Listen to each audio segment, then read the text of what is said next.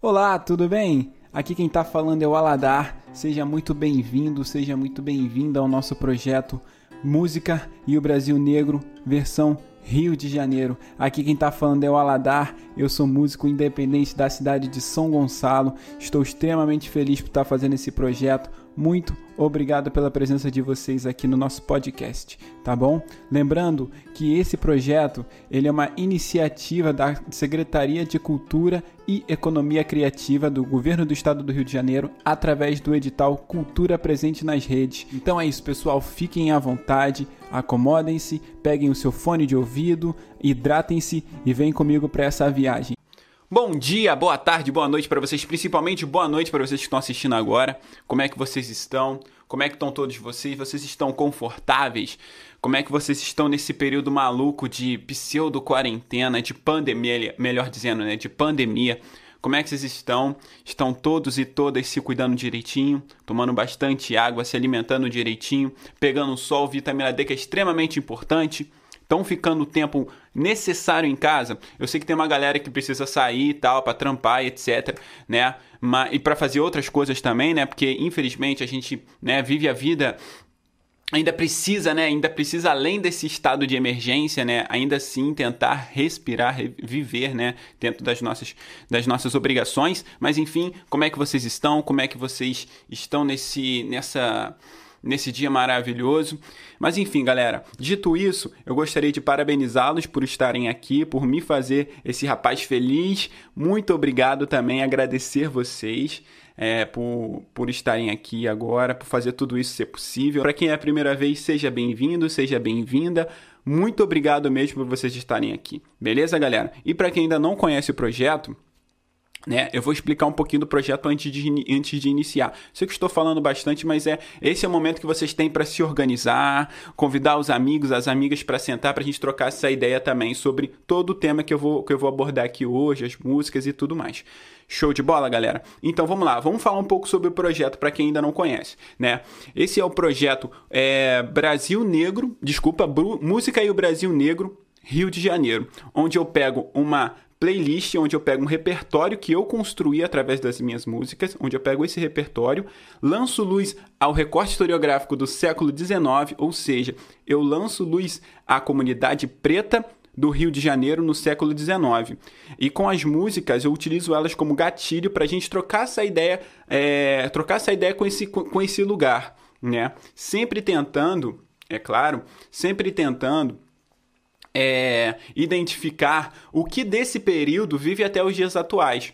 Né? O meu exercício aqui com o projeto é fazer você entender e eu fazer entender através do nosso diálogo, né? Através da nossa, da nossa conversa e tudo mais, né? Entender que muitas das coisas que foram estabelecidas, que foram construídas e fortificadas nesse período do século XIX, vivem até os dias atuais. Dentre elas, essa mentalidade racista, absurdamente racista, né? E até mesmo uma mentalidade escravista, tá? Que vive até os dias de hoje, né? Essa exclusão da comunidade preta, da população preta, que foi muito influenciada e fortificada no Rio de Janeiro no século XIX, tá? Por que eu escolhi esse lugar?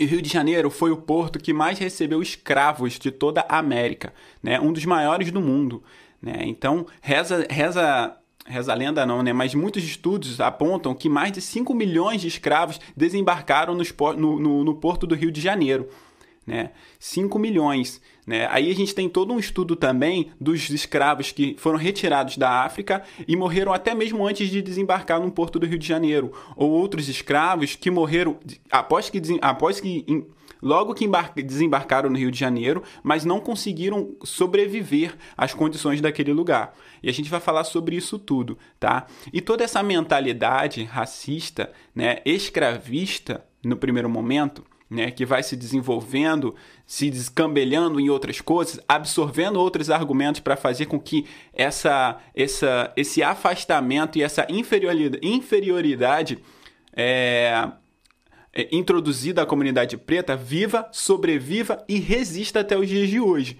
Beleza, galera? Então eu utilizo essas músicas. Né? Que é um conteúdo que eu construí a, através de, das bibliografias. Esse, esse material ele não é da minha cabeça, tá? Ele é um material é, estruturado tá? É um material estruturado baseado em bibliografias sérias, onde eu tenho Maria Krause, onde eu tenho é, o próprio Laurentino Gomes, que é um jornalista, mas tem alguns livros importantíssimos. É, eu tenho eu tenho outros eu tenho outros é, eu sou péssimo de nome, galera. Sou péssimo de nome. Isso é um problema, porque eu sou estudante de história, mas eu confundo bastante os nomes, né? Eu fico fissurado tanto no conteúdo que acabo me esquecendo os nomes do, do, dos autores. Mas enfim, aí a gente tem Chalub também, a gente tem uma série de galera muito importante. Eu vou tentar né, deixar aqui embaixo Vou tentar deixar aqui embaixo algumas bibliografias que eu já prometi a galera adiante, mas acaba não, não, não conseguindo trazer, tá? Então hoje a gente vai falar sobre isso tudo. Enfim, galera, é isso.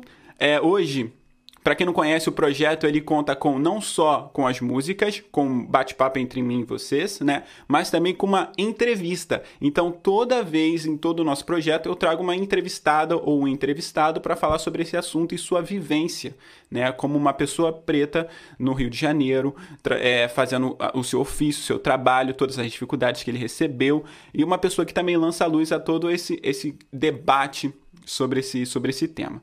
Beleza, galera?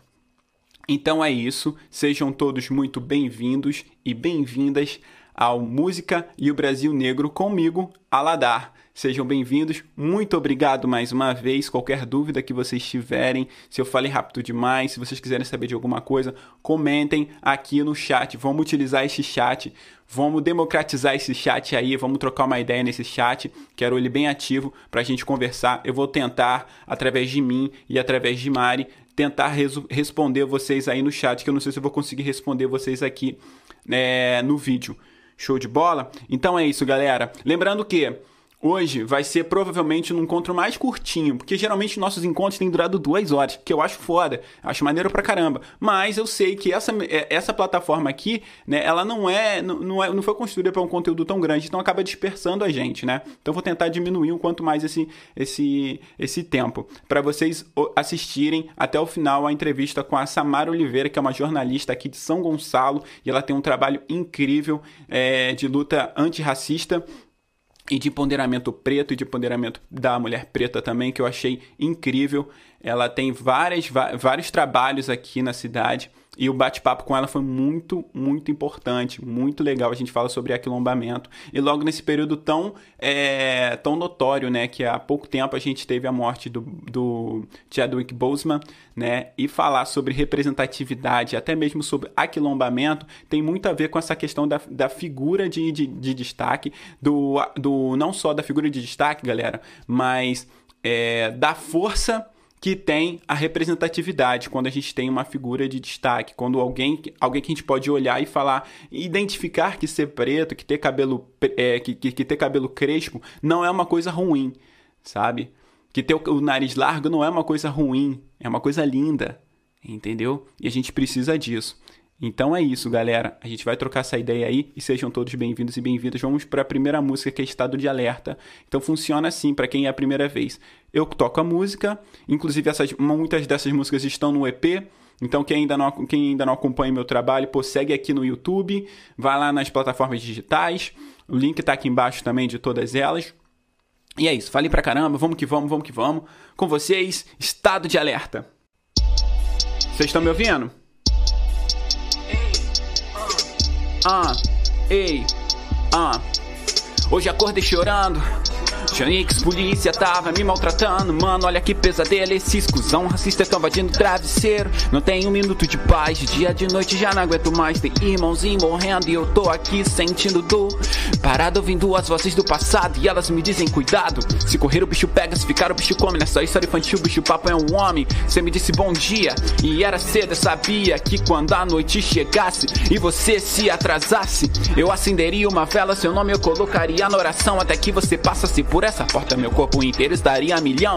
Histórias, histórias, histórias, histórias, histórias. Quanta gente já ouviu? É sangue, é sangue, é sangue, é sangue, é sangue. Pita no asfalto do Brasil. E é preto, é preto, é preto, é ladrão. Até quando? Estado de alerta vai ficar ligado, temendo esses vacilão. Vai, ei! Queria dizer pra você bom dia. Queria dizer pra você bom dia. Queria dizer pra você.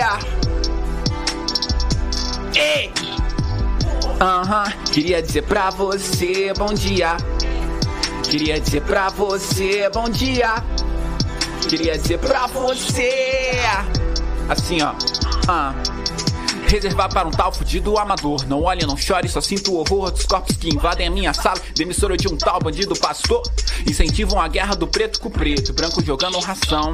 A chuva que hoje molha eles é a mesma enchente que mata o irmão. E você me disse bom dia. E era cedo, eu sabia que a nota fora da sinfonia machuca o meu corpo que não desafina. Eu peço a Deus e aos meus ancestrais guardem o teu coração. E que a próxima vez que você me encontrar não seja afundado dentro de um caixão. Histórias, histórias, histórias, histórias, histórias. Quanta gente já ouviu? É sangue, é sangue, é sangue, é sangue, é sangue. Pintando asfalto do Brasil é preto, é preto, é preto, é ladrão. Até quando o estado de alerta vai ficar ligado temendo esses vacilão? E é preto, é preto, é preto, é ladrão. Até quando o estado de alerta vai ficar ligado temendo esses vacilão? Repito, repito, repito, por que não? Até quando o estado de alerta vai ficar ligado temendo esses vacilão? Ei, queria dizer pra você bom dia. Queria dizer pra você bom dia. Queria dizer pra você. Ei, queria dizer pra você bom dia. Queria dizer pra você bom dia. Queria dizer pra você. Ei, queria dizer pra você bom dia. Aham, uhum, vem. Queria dizer pra você bom dia. Queria dizer pra você. Aí, eu queria dizer pra vocês, tá? Bom dia. Queria dizer pra você bom dia. E quantas mães, quantos pais não conseguem dizer para os seus filhos bom dia? O medo constante deles não conseguirem voltar para casa devido a toda uma política, devido a todo um sistema que destrói e acaba com a população preta.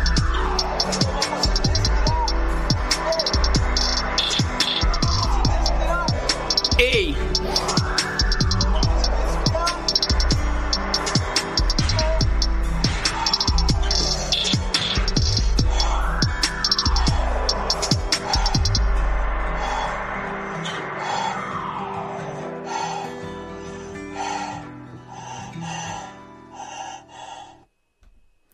Valeu, galera. É com vocês. Essa daí foi a Estado de Alerta.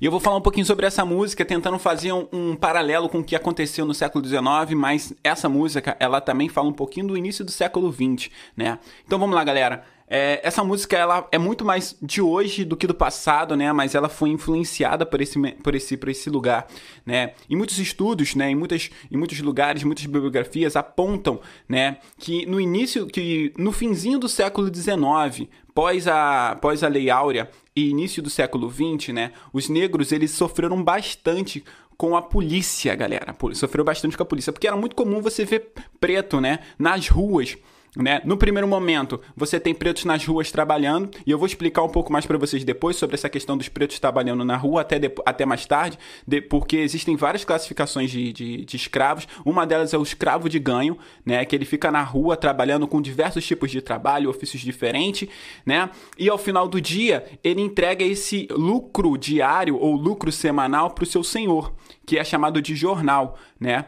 Então, isso faz com que é, é, esse, esse trabalhador, esse escravo, ele permaneça na rua durante muito tempo e fazendo diversos tipos de trabalho, né? Inclusive a, a inclusive a, a, prostituição. A gente vai falar um pouco disso um pouco mais para frente na música que fala mais sobre escravos de ganho, né, galera? Mas só quero que vocês entendam que era comum você ver negros nas ruas é, de dia, de tarde, à noite e de madrugada, principalmente no finalzinho da noite ali, galera. E existiam os os que a gente pode chamar hoje de toque de recolher, que até determinado horário ninguém poderia ficar na rua, principalmente os negros não poderiam ficar na rua, entendeu? Então era comum, é, era comum a polícia prender a, a, polícia prender muitos negros devido a essa a questão da, da formação de grupos, ou que a gente poderia hoje, ana, anacronicamente, né, traduzir como formações de quadrilha, né, formações de, de, de, de grupos organizados, é, e, e, o crime, e o crime que era chamado de crime de vadiagem. Né? Então, é, o negro, se ele ficasse na rua depois de um determinado horário ou fazendo determinada atividade, ele poderia responder pelo crime de vadiagem. Né? E isso era toda uma construção, uma construção do, do, da, da, política daquele, da, daquele período para fazer com que o negro não permanecesse nesses lugares após determinado horário ou até mesmo lugares é, determinados para ele não, não, não circular. Tá? Alguns lugares no Rio de Janeiro era, era quase que, não vou dizer que era proibido, né? mas era, era fortemente inibida a, a, a, circulação de negros em algumas regi regiões, né? De acordo com que a cidade foi crescendo, a cidade do Rio de Janeiro ela foi crescendo, né? Os negros eles foram sendo jogados cada vez mais para as bordas, né? Cada vez mais distante, distanciado do centro da cidade. E enquanto o centro da cidade ia crescendo, tomando mais proporção geográfica, o centro ia ficando cada vez mais elitizado. E quanto mais elitizado, mais branco. E quanto mais branco, menos preto. A não ser que esses pretos estejam ali para servi-los, né? Era comum isso acontecer. É, tem um texto, é, uma, uma, uma, um texto da, se eu não me engano, da Maria Kraus, eu acho que é assim que Mary Kraus, que, que pronuncia o nome dela. É, o nome do livro, se eu não me engano, é Escravos no Rio, A Vida dos Escravos no Rio de Janeiro. E ela pega um recorte historiográfico, se eu não me engano, de 1850 a 1889, por aí, onde ela fala sobre toda essa questão, sobre a vivência do negro na cidade do Rio de Janeiro. E ela até separa em algumas freguesias, né, alguns bairros, algumas localidades, como eles se. É, como eles sobreviviam. Né? Enfim, galera. E o estado de alerta, a música Estado de Alerta, ela nasceu dessa ideia de estado de alerta, de estar sempre em alerta, de pensar que alguma coisa pode acontecer, que aquele lugar onde a gente está passando, onde a gente quer estar, ele não foi construído para a gente. Né? Então é necessário ter um estado de alerta, estar sempre em estado de alerta. Os negros naquela região, na, naquele período estavam em estado de alerta, porque a polícia poderia prendê-los, poderiam alvejá-los, etc. Hoje também tem negros em estado de alerta, sabe? O negro ele não pode, ele, ele não pode, não é que ele não pode, né? Mas ele não deve ocupar algumas, alguns, algumas regiões, né? Alguns lugares, alguns lugares privilegiados, né? Não pode estar na rua com mochila ou com guarda-chuva na mão, porque senão ele pode ser é, alvejado por balas perdidas, né, vindas de armas que ninguém sabe de onde, né? É isso que acontece, né? E esse crime ele, esse crime ele ainda continua acontecendo devido a toda uma mentalidade, claro que racista, né? Mas uma mentalidade foi construída nesse período escravista do Brasil. Sabe, esse período escravista do Brasil. Então, tá vendo como as coisas se confundem? E eu fico pensando, muito baseado nisso, né, nesse, nessa questão que as pessoas falam que o Brasil ele sofre de um racismo velado. E eu acredito numa coisa diferente, pessoal. Eu acredito que o Brasil, ele não vive um racismo velado, ele vive um racismo brasileiro. O brasileiro, ele tem a forma de fazer com que o racismo continue vivendo, sabe? Ele tem a forma de, de, de, de, de fazer o racismo dele, sabe? De operar o racismo dele, de fazer com que o racismo continue vivo nas, na, na, na, nos degraus da, da sociedade sabe? É, a gente tem a nossa forma de ser racista, o Brasil tem a sua forma de ser racista. E a gente precisa identificar isso, porque se a gente falar que o racismo do Brasil é, é velado, a gente não vai conseguir dar o peso que, esse, que, que essa palavra racismo tem no Brasil.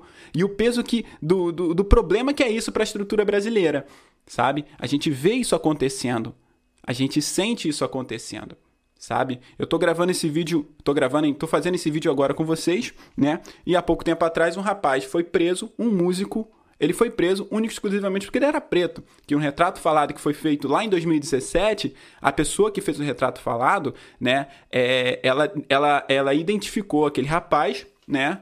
Acredito que por conta dos estereótipos que ele possui, né? Eu acredito nisso. Não tô nem dizendo se isso é verdade, eu tô dizendo que eu acredito nisso. Eu acredito que o racismo ele continua vivo através desses detalhes, dessas estruturas, desse, dessa estrutura racista que o Brasil possui, entendeu? Que a gente precisa pensar sobre isso. E aí a comunidade preta ela vive em quê? Em estado de alerta o tempo inteiro, assim como nossos ancestrais viviam, a gente vive hoje em estado de alerta. E foi assim que essa música nasceu. Beleza, galera? Falei demais já para falar sobre essa música.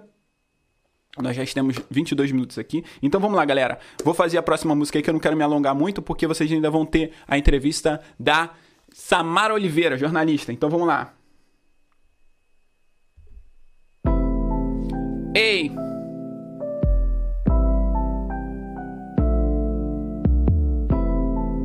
Tô vendo se tá tudo certo. O nome dessa é Pretérito no Presente. Eu quero que vocês prestem atenção nessa letra, que ela tem muita muita informação. Ela sai do Rio de Janeiro, passa pelo Haiti. A gente fala de muita coisa importante e muita coisa interessante nessa letra. E eu quero que vocês ouçam comigo e vem. Levanta geral, ouve o som e pensa, vem. Mas olha quanto tempo que eu passo aqui. E nessas vielas já não enxergo nada, só ouço um barulho de preto sofrendo, tremendo, ocupando toda calçada. Diz quanto tempo que falta, irmão. Diz quanto tempo pra isso acabar. Diz quanto tempo que falta, João. Diz quanto tempo pra nós respirar. Só sobrou o banzo e sua palidez. E essas histórias mal contadas e um livro cheio de rostos desconhecidos e palavras desencontradas, mais que desgraça. Aí chamaram a gente de pecador, mas que pecado é esse que foi inventado depois de inteirado, colocando culpa na nossa cor? É fake news, irmão. Não coloque esses vacilão que acredita que um preto pra ser um sujeito precisa passar pela escravidão, venderam nossas almas sem direito à devolução. Não é preciso ser inteligente pra ver que a gente se fode no fim da equação. Vai! Eu quero ver um tempo pra pensar. Se de quando a chuva termina, vai ser um tempo de felicidade, não de maldade. E eu aqui, eu aqui, eu quero ver um tempo pra pensar. Se de quando a chuva termina, terminar, vai ser um tempo de felicidade, aí não de corpos mortos. Ei, aham. Uh -huh.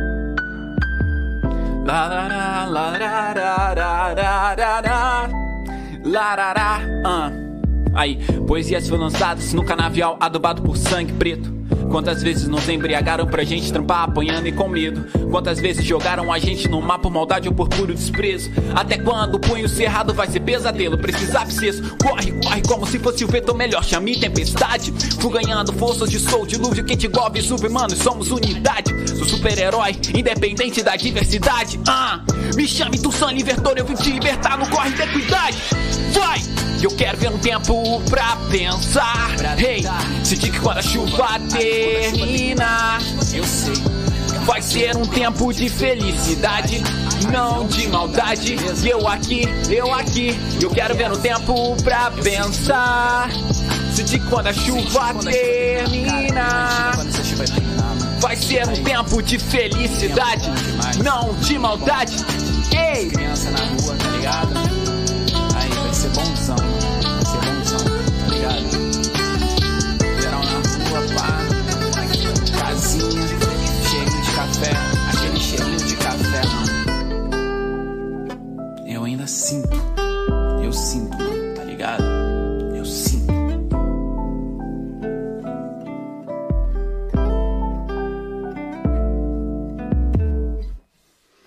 Valeu, galera.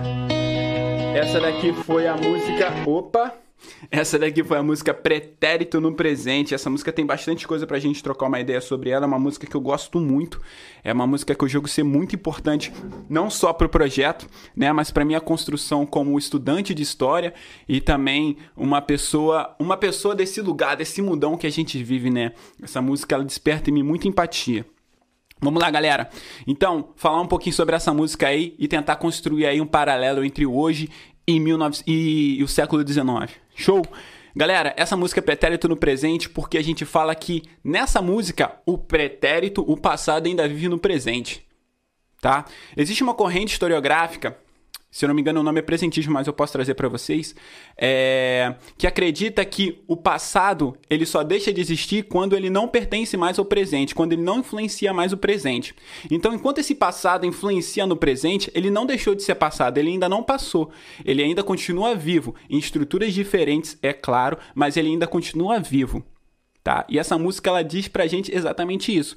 Eu apresento dentro dessa música várias coisas que já aconteceram, mas de certa forma continuam vivos ainda na nossa vivência, no nosso dia a dia, até mesmo no dia a dia, tá? Um exemplo, um exemplo é Assim, eu acho que o maior exemplo do, do, dessa mentalidade, né, foi a queda da Bastilha, a Revolução Francesa.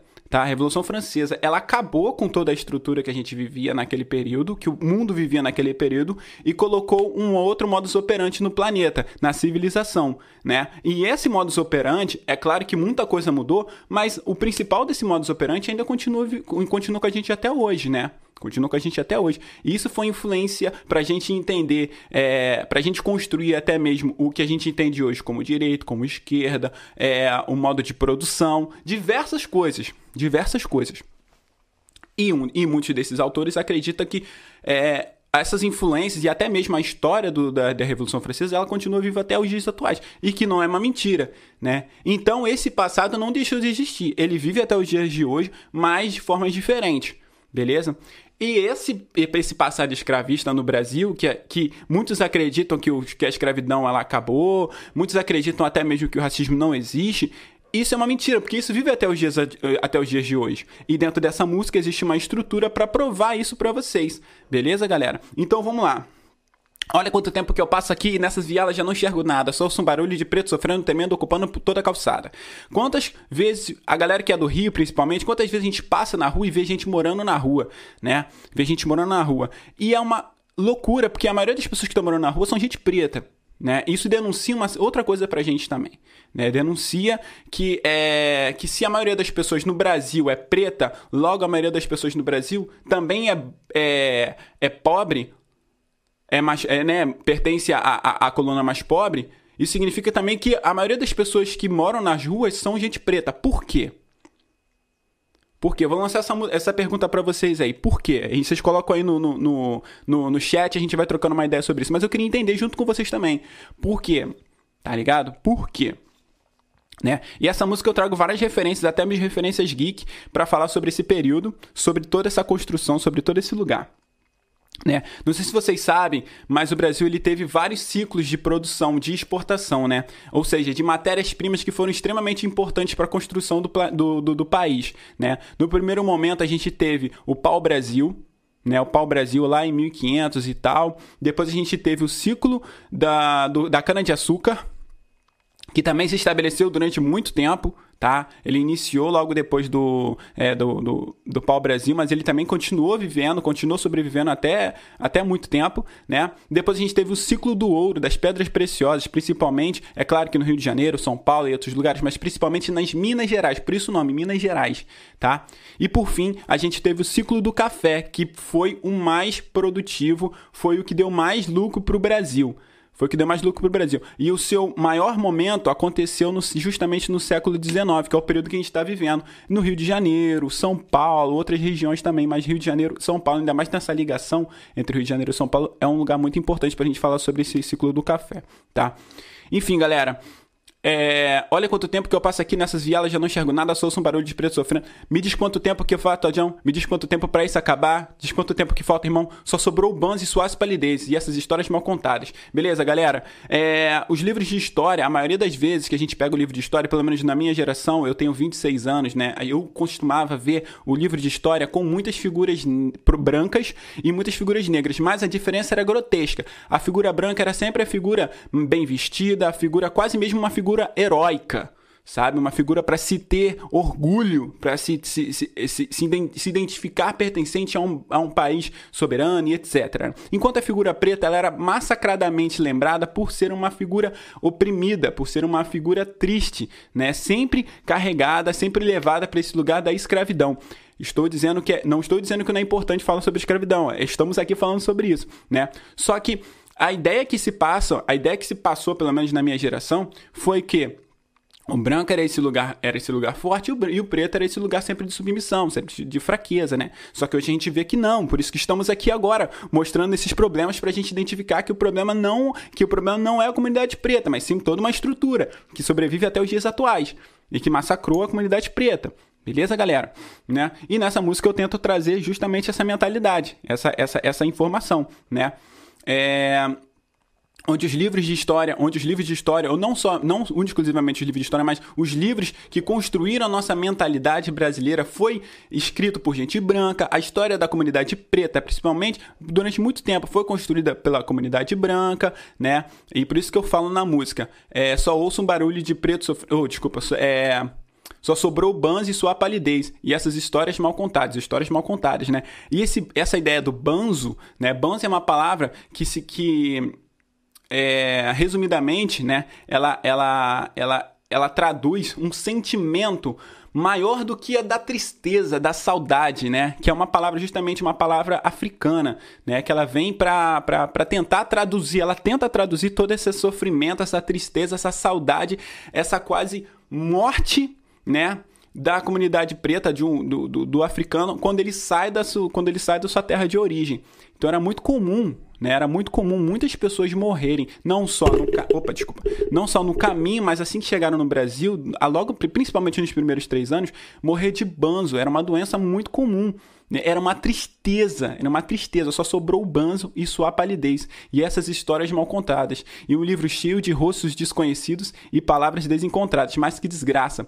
Chamaram a gente de pecador, mas que pecado é esse que foi inventado e depois reiterado colocando culpa na nossa cor, beleza? No, a, a, a, escravidão ela teve vários momentos, sabe? Vários, não tem como a gente pegar esse período que se comporta, que, que, que, que cabe quase em 400 anos de história, né? Em um único modus operandi. Existiram vários modus operantes que argumentaram a favor da escravidão, né? E cada um desses modos, cada um desses quadradinhos, se a gente pensar numa linha, cada um desses quadradinhos tem um argumento para defender a escravidão. No primeiro momento foi um argumento religioso que se perdurou durante muito tempo, que defendia que o negro ele era um pecador, que ele era um pecador, até mesmo porque no, no, no, norte da África a gente já tinha um contato ali com a Europa, mas do, mais para o Meso, Mesoáfrico ali para baixo, o contato foi inédito durante muito tempo, né? Então eles acreditavam que a África era o inferno, ou a porta para o inferno. É, e, e, se, a gente vê isso em. Eu acho que tem um livro do Paul Leverjoy que fala sobre isso. Acho que tem um livro sobre o Paul Leverjoy que fala sobre isso. Eu posso trazer para vocês. Só comentar aí que eu trago aí para vocês, publico lá nas minhas redes sociais, a gente troca essa ideia, tá? Que eles acreditavam que a, que a África era justamente esse lugar, o inferno. Esse era, esse era um argumento. E o segundo argumento, não sei se vocês conhecem, é a história do de Cã, o filho de, de Moisés, né? É, os filhos de Cã, os filhos de Cã eram os filhos amaldiçoados, né? Parafraseando, parafraseando a história, é, era, uma, era uma vez, né? É, Moisés estava, foi Moisés não, desculpa gente, Noé, Noé, Noé, não foi Moisés, desculpa, Noé. Noé estava dormindo com seus filhos, etc, né? E ele estava dormindo bêbado, isso que está escrito lá, tá, galera? Estava dormindo depois de ter bebido, estava dormindo e as partes íntimas deles estavam aparecendo né? E um de seus filhos, Cã, chegou ao seu irmão e caçoou do pai dele. Caçoou do pai dele. O pai dele foi ele caçoando e ele falou pro filho dele, amaldiçoou o filho dele, dizendo, é, abre aspas, abre aspas, é, devido a essa sua insubordinação, essa falta de respeito com o seu pai, os seus filhos vão, vão, vão ser escravos das gerações do seu irmão. E assim se deu, acredita-se a, a, a a comunidade religiosa daquele período acreditava que a, quem era os descendentes de Cã e que era o destino de ser escravo eram os negros, devido a, a toda a estrutura, eles viviam, eh, andavam pelado, não acreditavam na monogamia, é, caçavam e etc. Eles acreditavam que aquilo dali era, era o retrato da, do pecado. Então criou-se toda uma estrutura para escravizar essas pessoas numa mentalidade de torná-las é, pessoas é, como eu posso dizer? Adicionar, porque eles acreditavam que também não, tipo, não possuíam alma, né? Mas adicionar essas pessoas ao caminho da, da, da, da em direção ao paraíso em direção ao paraíso. Esse foi um dos argumentos. Depois o argumento foi, foi, foi trocado lá no, no, no período da, do pós-iluminismo ali, né, no, no, fervor do iluminismo, do pensamento iluminário, da, da, da, ideia de que o Deus não é mais o centro do, do, do mundo, agora o homem é o centro do mundo, etc. Né, após a revolução cultural. É, então, é, essa, essa ideia, até mesmo pós-darwinismo, né, porque é, é, é, até complicado falar sobre isso, até complicado porque é, isso é muito, muito bizarro, né? Muito bizarro. Mas enfim, galera, acreditava que o preto ele, ele era mais, menos inferior do que o branco e tinha todo um argumento pseudo-científico, pseudo-filosófico por trás disso para defender essa tese, né? E nesse período da, da música eu falo sobre isso, tá? E voltando, a gente teve vários ciclos aí, né? O ciclo do café, o ciclo tudo mais. E no segundo estrofe, logo na segunda estrofe da música eu falo sobre isso.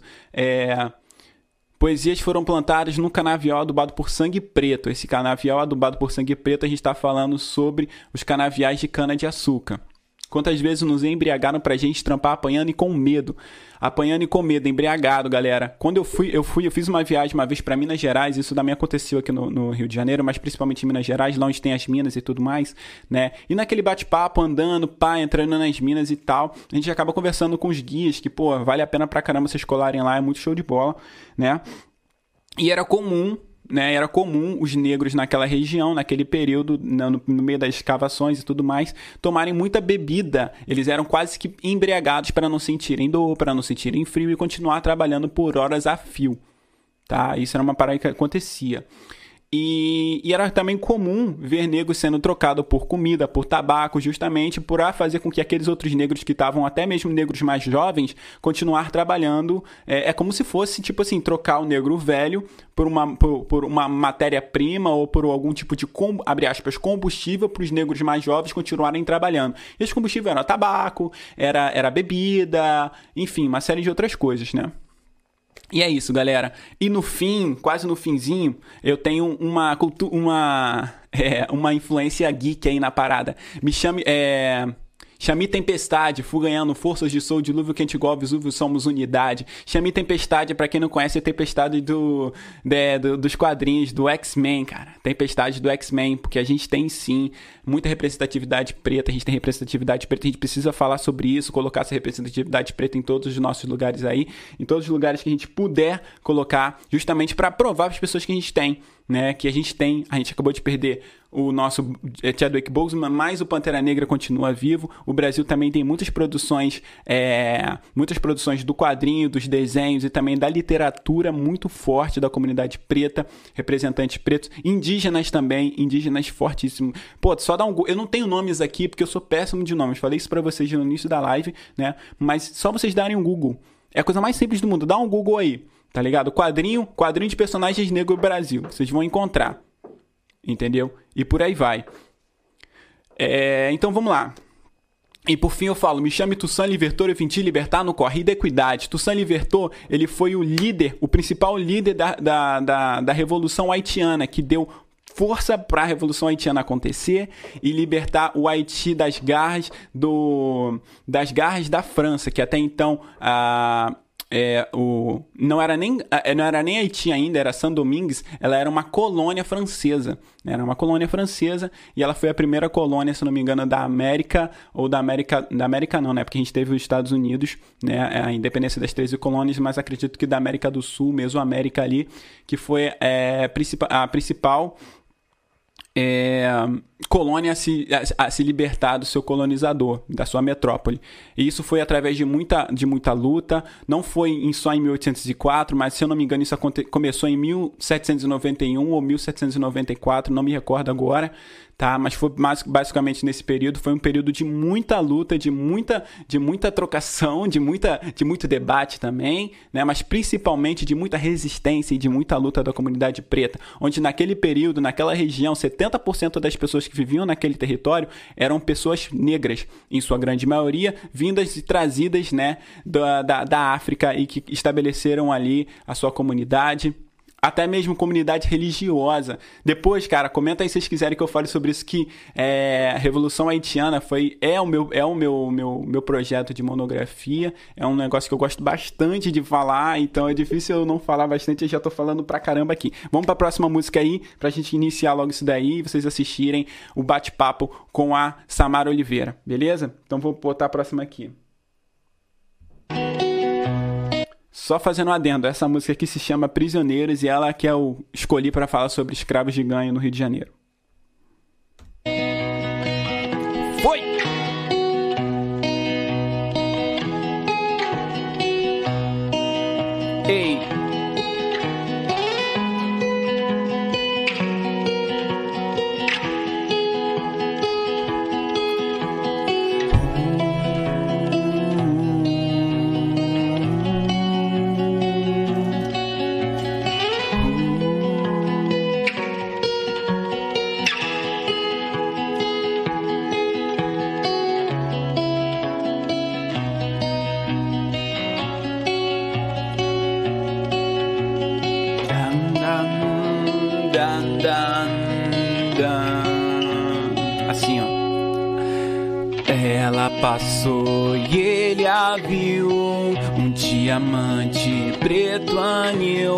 Naquela tarde encalorada, na praia no largo do rio.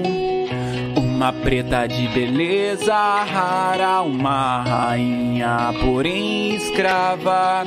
Uma coroa de coisas pra vender, marcas de correntes para conceber. Ele pensou em se achegar um pouco mais.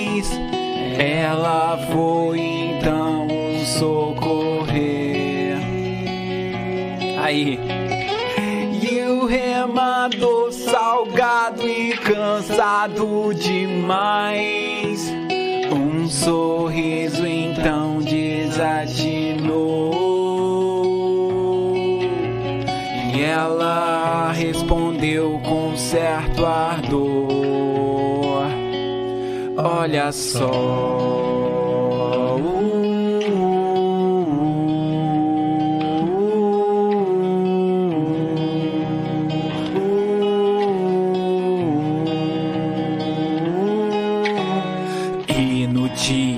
que se seguiu. Lá de longe ele a viu, remou, remou, feito um orixá. Encheu de orgulhos a mãe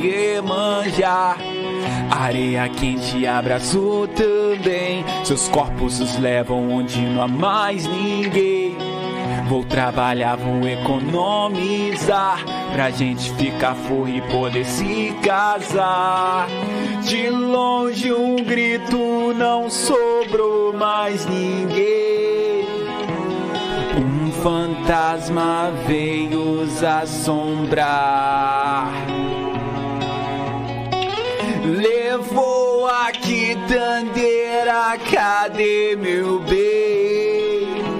E o remador tentando respirar. Viu a sua alma acordar, afundar. Logo ele que sabia navegar. Olha só.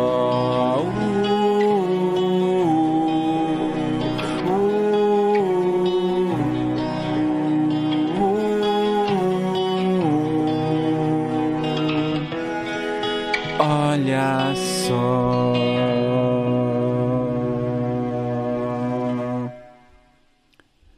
Ela não é bonitinha? Essa música é muito bonita, eu gosto muito dessa música. Essa música é extremamente especial para mim. É o tipo de música, é o tipo de coisa que você fala assim, caraca, quando você faz, você fala, nossa, mano, foi eu que fiz, tá ligado? Enfim, galera, vamos trocar uma ideia sobre essa música, sobre o que ela traz pra gente de informação sobre esse período, sobre o que a gente pode colocar nos dias de hoje e tudo mais, beleza? Então vamos lá, galera. Essa música aí fala a história de um casal. Ele é um remador e ela é uma quitandeira, ambos são escravos de ganho. Ele tem uma função de trabalhar como remador.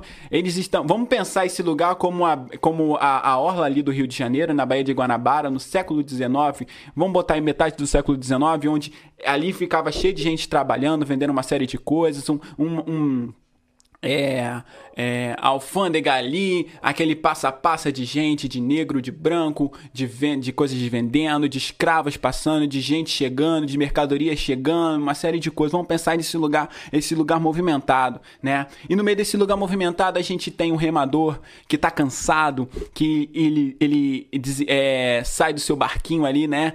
Que, é, que era utilizado para fazer justamente essa, essa movimentação, levar e trazer pessoas de embarcações, mercadorias e etc. Ele chega cansado, né? E quando ele vai encontrar alguma coisa para comer, era muito comum as quitandeiras, as escravas de ganho que eram responsáveis pelas quitutes, passavam com uma coroa de coisas para vender é, entregando ali, fazendo essa, esse, não só essa entrega, mas também toda essa questão da comunicação, de intercâmbio de novas ideias, etc. E elas eram, elas eram quase responsáveis por alimentação desses escravos que trabalhavam com isso, né? Então era muito comum elas venderem angu, era vender também feijão, muitos quitutes, doces, bananadas e etc, né? E nesse caso, é, ela se encontra com esse remador e ele está, tão, está extremamente cansado que quase cai no chão né?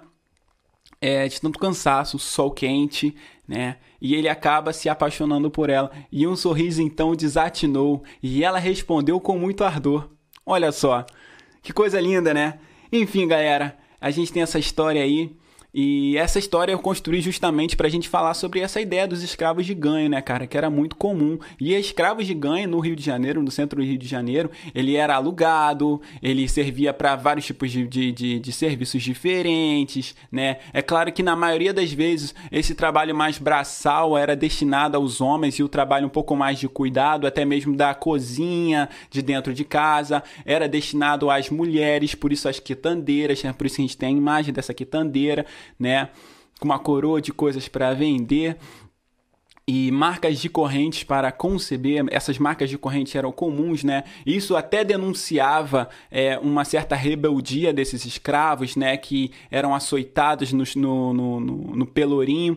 No Rio de Janeiro tinha um Pelourinho, se eu não me engano, no Campo de Santana né? E era um lugar comum também, né? Era um lugar comum onde os negros eles se encontravam ali para cantar, para se alimentar, para conversar, para construir é, grupos de, de, de, socialização, para até mesmo para para é, arquitetar rebeliões, arquitetar novas formas de, de se manter vivos através de outros ofícios, de outras, de outras coisas, que é um papo que eu queria conversar com vocês em outro momento tá? Eu vou construir, eu vou construir e apresentar músicas novas para você sobre esse parada da, do aquilombamento, mas a Samara Oliveira vai falar com vocês um pouco mais sobre isso na nossa entrevista, tá? E ela vai falar isso com muita propriedade, com um jeitinho muito maneiro que foi foda essa, essa esse bate-papo, né? E a gente tem essa história. E na segunda estrofe eles se encontram, né, já se apaixonados e tudo mais, e mas ela é capturada pelo seu senhor, que é um fantasma. Por, por que eu falei desse fantasma, galera? Lá atrás, lá atrás, a gente tem alguns. A gente tem é, é, algumas bibliografias. Se eu não me engano, acho que é Thompson. Eu não me recordo agora, mas vou trazer para vocês. Acho que é Thompson, não me recordo ao certo, né? Onde uma dessas biografias fala que quando os, o, os africanos lá atrás, isso talvez em 1500 por aí, né? Em alguns territórios da África, porque a África é um continente gigantesco, né? Ele é tão grande que poderia caber até quatro Brasis ali dentro. É muito grande. Então vamos pensar nessa África gigante, fragmentada. Se ela já é fragmentada hoje, imagine naquele período, né? É um continente extremamente extenso, né? Então, em alguns territórios, quando os, o, o, os europeus chegaram, esses, esses, é, esses africanos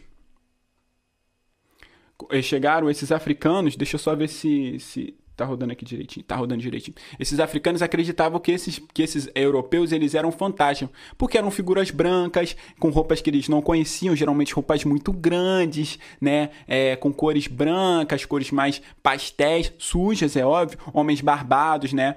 E eles acreditavam que eram fantasmas. Eles acreditavam que eram fantasmas também, porque eles acreditam, eles acreditavam, muitos desses acreditavam numa cultura né, onde o, o, caminho para o paraíso se chamava Calunga. Calunga, esse caminho para o paraíso chamava Calunga, o paraíso chamava Calunga, né? E esse caminho até o paraíso ele se dava pelo mar. Entendeu? Ele se dava pelo mar. O mar ele não, ele não levava a pessoa para o fim do mundo, como muitas culturas europeias né, acreditavam né, nesse fim do mundo. O, o, o, planeta como, como um prato, né? E o mar se debocando e caindo e o fim do mundo. Não, eles acreditavam totalmente o inverso. Eles acreditavam que a, a, o mar ele levava as pessoas para o paraíso, para Calunga, né? E quando eles viram essas grandes embarcações que eles não entendiam, que eles ainda não desculpa, que eles ainda não conheciam, vindo naquela, na, naquele, é claro que teve confronto, teve muito confronto, né? Mas eu tô falando desse, desse recorte principalmente, né? Dessa, dessa história. É, eles, eles acreditavam que aquilo dali eram fantasmas vindo de onde? De Calunga, né? Então eu queria colocar essa informação na música para depois a gente trocar essa ideia. Lembrando que as músicas elas funcionam como gatilho para a gente falar. Ela é simplesmente um trampolim para a gente tocar nesses assuntos. É claro que tem muita coisa nas músicas que se eu for falar aqui já era. Eu vou falar para caramba, já falo para caramba. Tô tentando ser o mais sucinto possível, não tô conseguindo. Mas vambora, vambora, vambora, né? Então um fantasma veio os assombrar. Levou a quitandeira né? Que, claro, esse senhor, esse fantasma era dono dessa quitandeira e ele não gostou nem um pouco da história de saber que a sua, que, a, que o seu patrimônio, a sua mercadoria estava se relacionando com a mercadoria de um outro senhor, um outro homem. Essa relação entre o senhor e o escravo que é uma relação extremamente tóxica, extremamente negativa, extremamente ruim, né?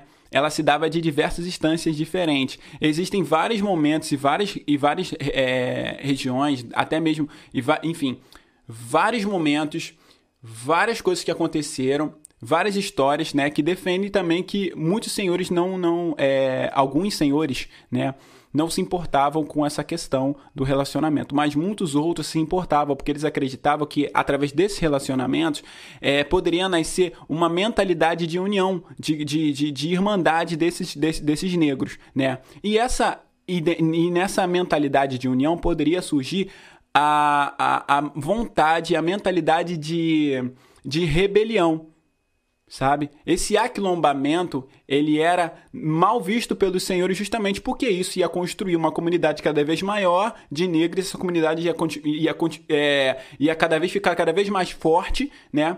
E isso ia propiciar uma revolução, uma rebelião, uma fuga para os quilombos, né? A gente vai trocar uma ideia sobre os quilombos depois, em outro momento né? Para quem não sabe, depois vocês trocam uma ideia, a gente pode trocar uma ideia sobre isso. O vídeo passado, o vídeo passado, eu falo bastante sobre quilombos.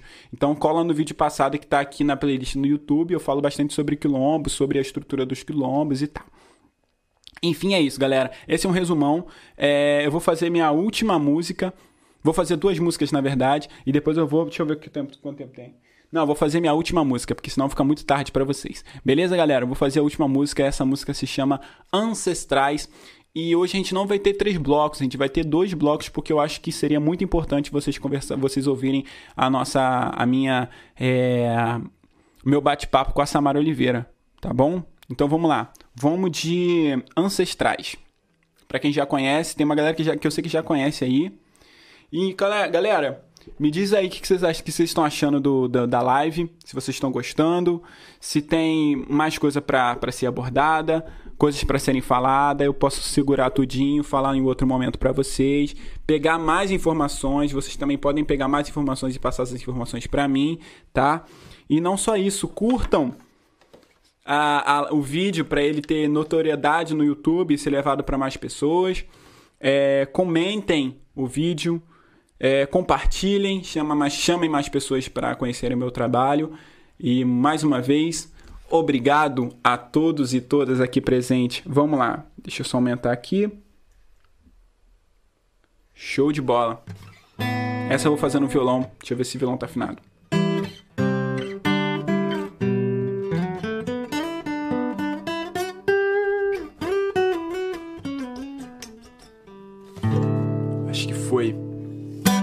Vamos lá, galera. Essa daqui se chama Ancestrais. Deixa eu só dar um, um talo aqui no negócio aqui que eu acho que.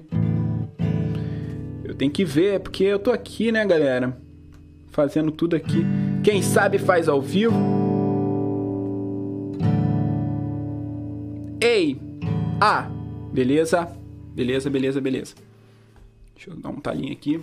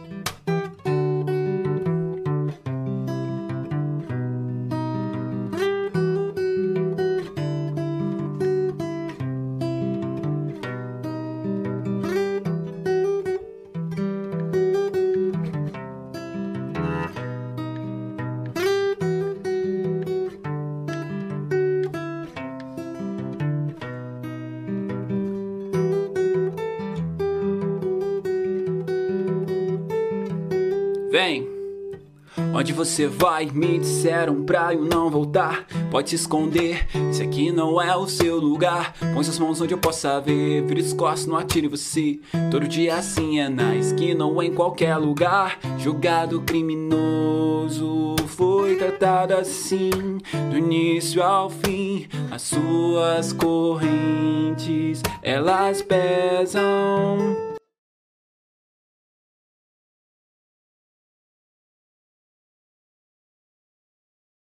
Boa noite, bom dia, boa tarde. Primeiramente, gostaria de agradecer você, Samara, que topou participar do projeto. É, muito obrigado por estar aqui, né? Muito obrigado por fazer parte disso, muito obrigado por fazer parte da minha história, me permitir fazer parte da sua e, colo e colaborar aqui no projeto, tá? Para quem não conhece a Samara, ela é jornalista. Enfim, Samara, se apresenta um pouco para a galera, lembrando que isso daqui é uma gravação que a gente está fazendo para ser apresentada na, na próxima live, que é provavelmente a live que vocês estão assistindo agora, tá? Do projeto é, Música e o Brasil Negro, Rio de Janeiro, tá? que é uma iniciativa do governo do estado através é, do edital Cultura Presente nas Redes da Secretaria de Cultura e Economia Criativa. Show de bola, galera? Então, com vocês, eu gostaria que a, que a Samara se apresentasse. Boa noite, gente. Bom dia, boa tarde, né? Depende aí do horário que estão assistindo. Meu nome é Samara Oliveira, sou jornalista, tenho 24 anos, atuo em movimentos sociais desde adolescente, né, como voluntária. Sou do Jardim Catarina. O movimento social que eu atuo é daqui, chamado Nós por Nós por Mais Direitos e Menos Desigualdade Social. Sou ativista do movimento negro, sou ativista da área de cultura e é isso. É, já atuei em jornais locais, já atuei em jornal do Rio e sigo agora de frila em alguns jornais e ainda em veículos da cidade. E assim a gente vai sobrevivendo nessa pandemia. Pois é. É muito bacana, cara, muito bacana ter, ter uma jornalista com a gente. Isso é, traz uma outra perspectiva para todo o debate que a gente tem construído em todos esses encontros, né? E a ideia é justamente essa, é lançar a luz para esse, esse recorte é, historiográfico do século XIX, né, a comunidade preta do século XIX, no Rio de Janeiro, e trazer um, fazer um paralelo com o que acontece hoje, né, vendo esse, é, esse, esse lugar no século XIX como talvez é, um lugar onde muito do que a gente vive hoje se estabeleceu ou se fortificou no que tange racismo, no que tange até uma mentalidade escravista, né? E eu gostaria que você falasse um pouco da sua trajetória para a gente, cara, como como mulher preta, como jornalista preta, né? Não tem, a gente vai ser um bate-papo aqui bem simples para a gente só ir caminhando. É, é, ressaltando, né, que eu gostaria também muito de agradecer seu convite, um projeto incrível, essa conexão entre os convidados, falar da sua área e a relação com o racismo, com os dias de hoje, porque tudo dá para racializar, né? Tudo que a gente vai falar tem como racializar. Eu estava participando de um grupo, falando de uma experiência pessoal, assim, eu estava participando de um grupo de um de, de campanha de um pré-candidato a prefeito da cidade, que ele está pedindo colaboração das pessoas da cidade que são envolvidas com movimentos sociais, são ativistas etc., pedindo colaboração sobre as pautas que as pessoas acham importantes. E aí todo mundo falou pautas muito importantes, né? Esporte, é, criança com deficiência, é, lazer, é, cultura. E aí eu, na hora que chegou na minha vez, eu falei, aí falaram da, do, da população LGBTQI uhum. e etc. Quando chegou na minha hora, eu falei, galera, tudo isso é muito importante, mas a gente precisa lembrar que tudo isso, quando a gente racializa, o negro sempre está em desvantagem, né? Quando a gente fala em esporte, por exemplo, nós vemos que é, o negro, quando está numa posição em que o, o branco está, ele é sempre o mais rechaçado na primeira oportunidade, no primeiro vacilo é, religião, quando a gente fala de religião e cultura, a gente sabe que a religião do negro é demonizada, que a cultura do negro é perseguida. Hoje muito a gente vê muito isso pelo funk, né? Antigamente era uhum. capoeiro, samba, hoje o funk é muito perseguido politicamente e pela polícia, enfim, porque a gente sabe que é uma cultura preta e da favela. Quando a gente fala de uma criança com deficiência, por exemplo, a gente, é, quando a gente racializa, quando a gente faz o corte racial, a gente sabe que é a criança negra com deficiência, ela sofre mais por além de ter deficiência, ser negra, né? Então, sempre tem essas camadas em todo assunto que a gente vai falar, cabe o recorte racial, porque a gente está tentando mudar isso, mas geralmente a população negra, né, nós sempre estamos marginalizados. Quando a gente fala, por exemplo, em acesso à saúde, em acesso a saneamento básico, isso não sou eu que estou falando, é uma opinião minha, são uhum. fatos, são dados, são ciências, né? A população negra tem menos acesso a saneamento básico, a população negra tem menos acesso à saúde e etc. Então, a minha trajetória pessoal e profissional ela segue muito por esse caminho desde sempre, né? Na faculdade foi uma coisa até natural, assim. Na faculdade, por exemplo, não foi uma coisa que eu falei. É, todo o meu trabalho acadêmico vai ser sobre o povo negro. Isso aconteceu naturalmente, porque eu só penso assim, eu só racializo as coisas porque eu vivencio isso. Então, toda vez que tinha algum tema para debater, ah, vamos fazer um documentário, eu pensava num documentário envolvendo o povo negro que okay que trabalha na comunidade, enfim, quando meu TCC foi sobre a história do Rafael Braga, não sei uhum. se você conhece, né, que foi preso injustamente, etc. Isso infelizmente não conseguiu ser provado até hoje. Ele foi condenado, cumpriu a pena, segue cumprindo a pena em casa, né, hoje depois de ter contraído tuberculose no presídio mas é uma foi uma prisão cheia de controvérsias, com policiais se contradizendo, Sim. com testemunhas completamente não ligadas ao Rafael dizendo o que viram e mesmo assim nada foi a favor dele, porque a gente sabe também que o judiciário é um judiciário racista. Recentemente Sim. saiu a notícia de uma juíza que condenou o garoto pela cor da pele, né? Ela escreveu na sentença que por ser negro tende a cometer mais crimes, etc. Então, Inclusive a gente teve tem uma blogueira, né, que, que, que salientou isso, né?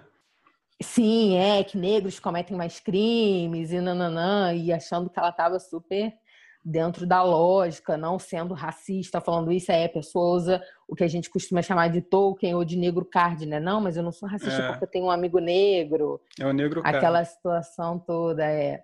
é então, quando a gente olha para trás e olha para hoje, a gente vê que, graças aos nossos ancestrais, a gente evoluiu muito. Hoje nós somos considerados humanos graças à luta dos nossos ancestrais, somos livres gra graças à luta dos nossos ancestrais. Não é graças à princesa Isabel como é ensinado nas escolas, é, né? Sim.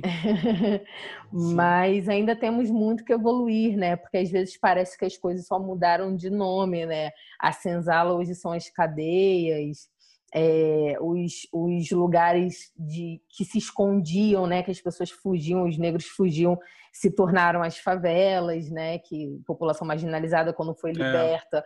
não foi dado nenhum, nenhum, como é que se diz, nenhum nenhum, auxílio, nenhuma estrutura, ajuda, nenhum auxílio, isso. E aí tiveram que se virar, competir mercado com pessoas que brancas. países já, né? É, é que, né? Porque a imigração europeia ela foi bancada pelo governo Sim.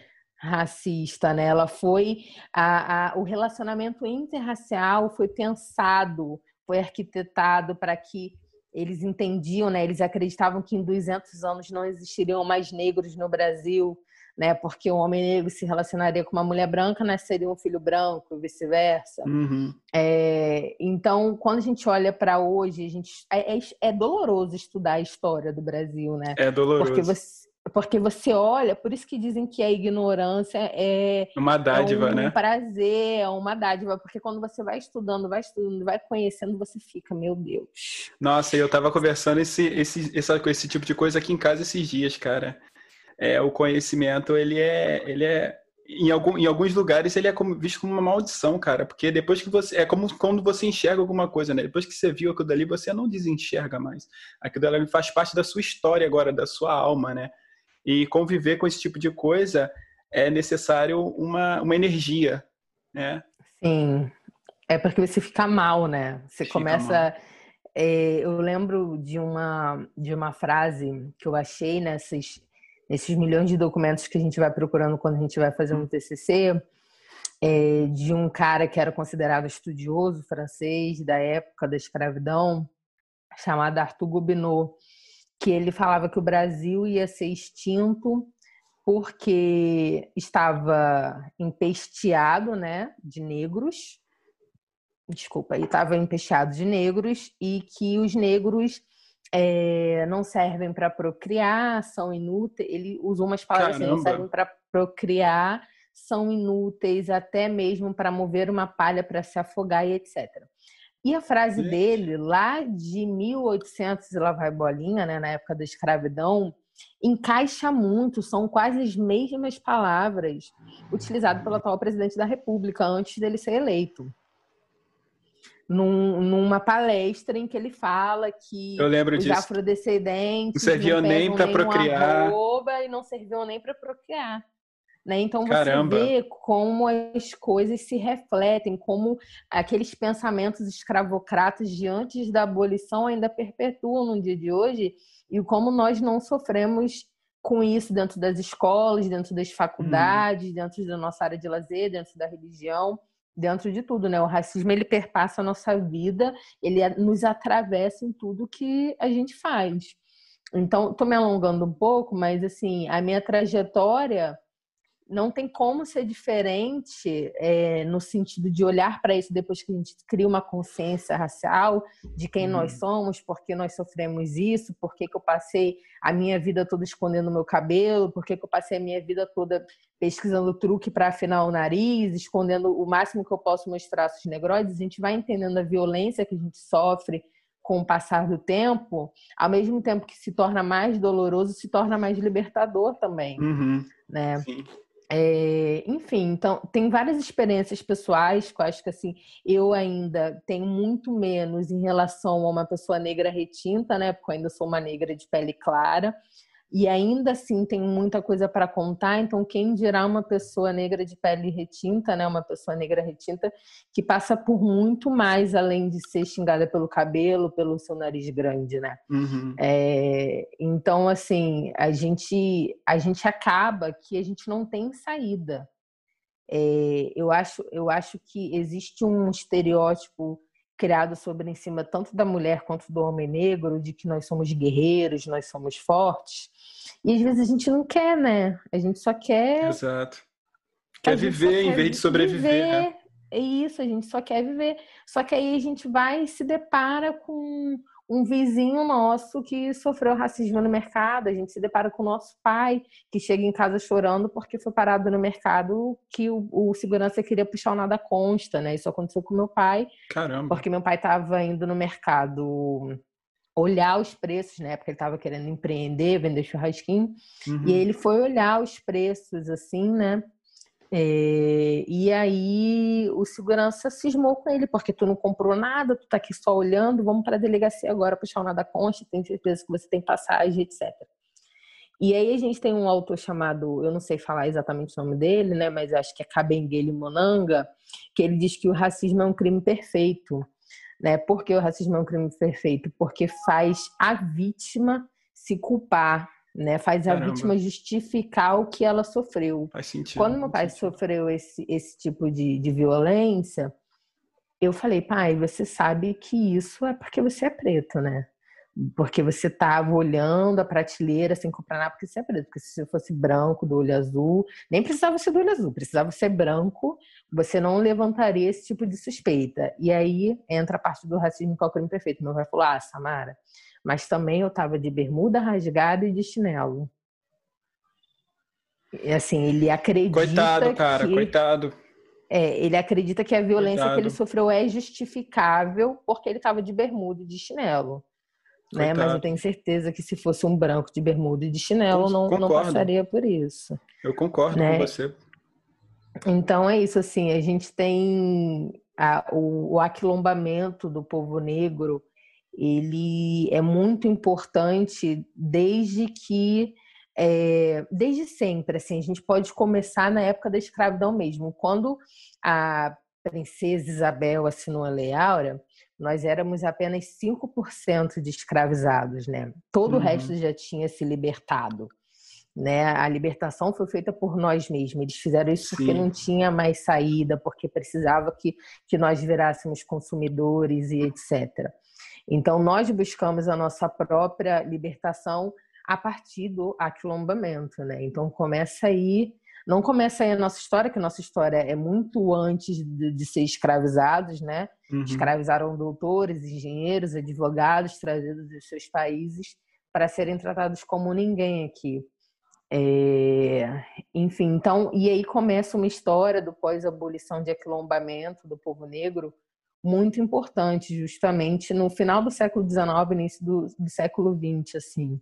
É, a gente tem como grande, grande, grande obra, assim, grande espaço o TEM, né, que é o Teatro Experimental do Negro, fundado por Abdias, Abdias eu sempre enrolo para falar Abdias do Nascimento. Do Nascimento. É, que até então era um espaço para ser é, para fortificar, fortalecer, impulsionar é, atrizes e atores negros na dramaturgia, na cultura, e aí isso passou a ser um espaço muito maior, passou a ser um espaço político, de vidas negras, alfabetização, cursos profissionalizantes, é, passou a ser um lugar de formação negra para uhum. que é, as pessoas buscassem os seus direitos né, na época. E aí esse mesmo espaço, né, o mesmo, mesmo local que eu falei, Teatro Experimental do Negro, passou a publicar um jornal e aí entra né a minha área ah que maneiro cara. a importância da do jornalismo uhum. negro do jornalismo para a população negra porque juntamente com com o teatro o jornalismo foi o principal meio de voz da população negra na era pós-abolição né é, começaram a publicar jornais falando sobre eles, sobre a cultura uhum. deles, sobre a marginalização deles. Isso pelo TEM? Era... Isso. Caraca. O TEM publicou um jornal chamado Quilombo durante alguns anos, não vou lembrar exatamente quanto tempo aqui, mas foi no século XX, assim, no final de 19, início de 20. É... começou a publicar um jornal chamado Quilombo durante Nossa, muito tempo. É, e o jornal falava muito sobre sobre o espaço que a população negra tinha naquele, naquela sociedade, né? É, ser enxergado como gente, o acesso à educação, é, fora a autonomia, né? Porque existe um, um, Eu vi esses dias uma frase muito legal que fala assim: por que buscar sentar na mesa deles se a gente pode criar a nossa própria mesa, né? Por que, que a gente busca se inserir em espaços brancos é, completamente racistas que provavelmente abriram espaço para nós só porque é o dia da consciência negra ou só porque o assunto está muito em voga no momento porque o George Floyd morreu de forma violenta ou porque gerou repercussão Black Lives Matter nas redes sociais, se a gente pode criar um próprio espaço que fale sobre nós o tempo todo né? Porque a, a, mídia hegemônica, ela geralmente lembra de nós nessas datas comemorativas e só lembra de nós para falar de racismo, para falar de movimento negro.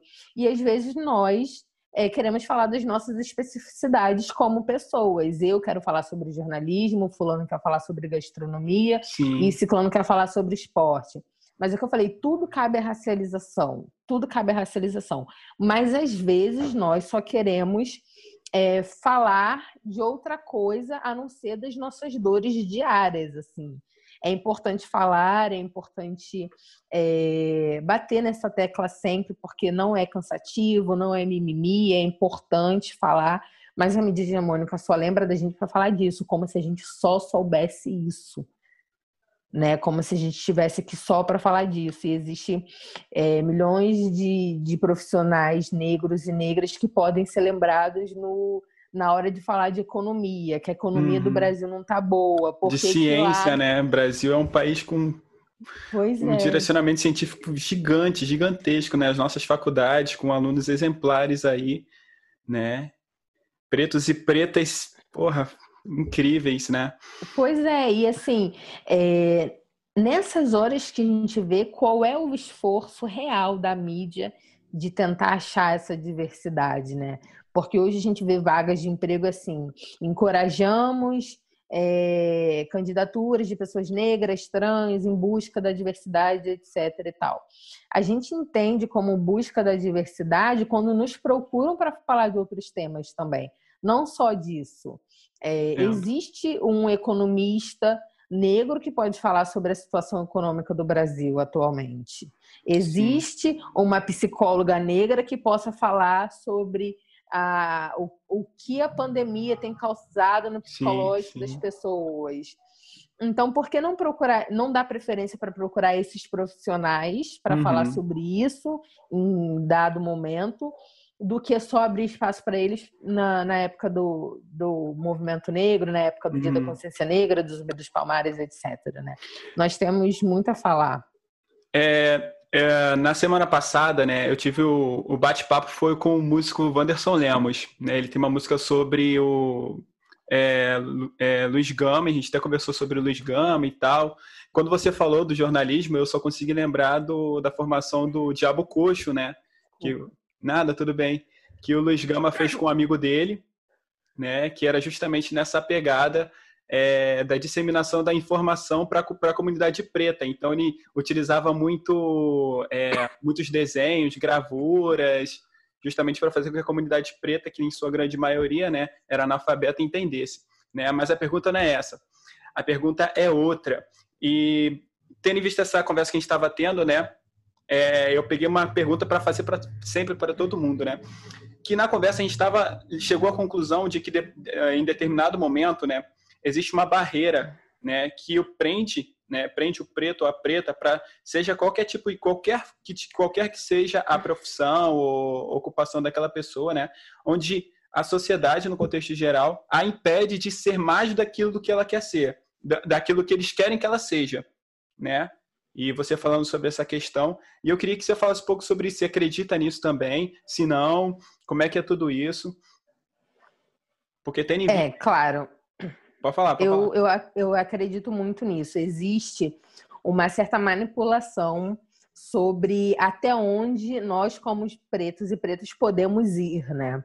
É, e é exatamente isso que eu falei sobre o caso da gente se inserir numa mídia hegemônica, ao invés de nós criarmos o nosso nosso próprio espaço, e não só na mídia hegemônica, posso falar isso sobre qualquer área, assim. Uhum. Nós, é, a gente tem que aprender com nossos ancestrais nesse sentido. Aquilombamento, nós nos unimos enquanto povo para buscar emancipação, né, para buscar autoridade, para buscar poder, né, disputa de poder. Por que, que nós somos tidos como minoria num país em que nós somos maioria? Porque nós somos uma maioria minorizada. Por que, que nós somos tidos como minoria? Porque nós somos a minoria no poder. Uhum. Porque nós somos a minoria com poder de decisão, nós somos a minoria no parlamentar, na Câmara, etc. No parlamentar ou na Câmara. É, então, existe isso de até onde você pode ir. E é o que eu falei, por exemplo. É, você é convidado lá no encontro com Fátima Bernardes para falar sobre o Dia da Consciência Negra. Você vai chegar lá você vai poder falar tudo que você realmente pensa sobre a Globo, por exemplo? Você não vai poder falar. Você vai poder falar sobre racismo até a página 2, mas você não vai poder dizer que nós somos racistas. Nós estamos abrindo espaço para você. E isso acontece com nós que somos anônimos, pequenos. Eu fui convidada para fazer uma live numa escola, é, pelo Instagram da escola, e aí eu convidei um outro amigo e aí chegaram pra gente depois, já tá tudo certo, já prestes a entrar na live, que a gente não poderia falar de política.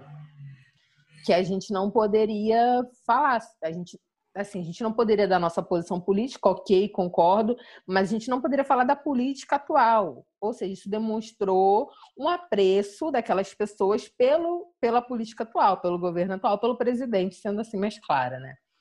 É, e aí que tá, é, você, a gente está te convidando porque o tema está em voga e é importante para nós nos mostrarmos desconstruídos, não racista, antirracista, mas espera lá, cuidado ao falar tal coisa. Isso você não pode tocar. E é justamente isso que a gente não pode tocar que demonstra o racismo, né?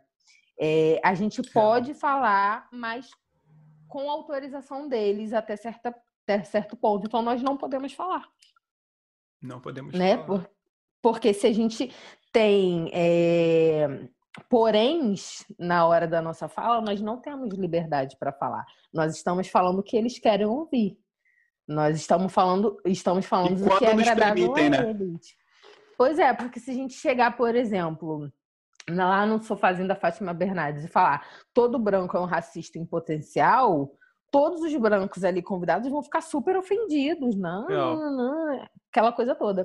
E aí a gente tem que se indispor para explicar o que isso significa, ao invés deles buscarem entender o que isso significa. Isso mostra, mais uma vez, o como eles estão acostumados em que a gente esteja sempre nesse lugar de servi-los né? É... Eu lembro de uma amiga.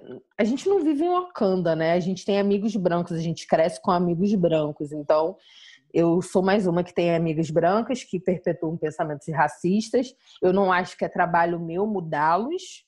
É, não, não sou didática para essas pessoas, não fico dando uma de Wikipédia. Eu acho que se essas pessoas ela têm interesse em mudar seus pensamentos, ser uma pessoa racista em desconstrução, como é a nova moda da campanha, é, elas têm que buscar isso. E aí eu ouvi de uma amiga minha branca que ela falou assim: nós precisamos mudar, mas para mudar nós precisamos de vocês nos ensinando, nós precisamos de vocês é, explicando como mudar. E aí eu falei assim: eu falei, por quê? Aí já está o racismo. Vocês estão acostumados a esse lugar de privilégio da gente servir vocês sempre. Então, até para vocês passarem a não serem racistas, a não nos enxergarem como inferiores, nós temos que ser inferiores mais uma vez nesse lugar de servi-los, de explicá-los a vocês. E se vocês não evoluírem, a culpa é nossa, porque nós não explicamos direito, porque nós não não fomos didáticos. Não, a culpa é de vocês, a responsabilidade é de vocês, né? Então, tem muito disso, né? É, é, foi o que você falou na hora da pergunta. Existe isso de até onde o preto e a preta pode ir, por mais que eu queira ser mais, existe um limite que me colocam? Existe. Existe isso em todo lugar, assim.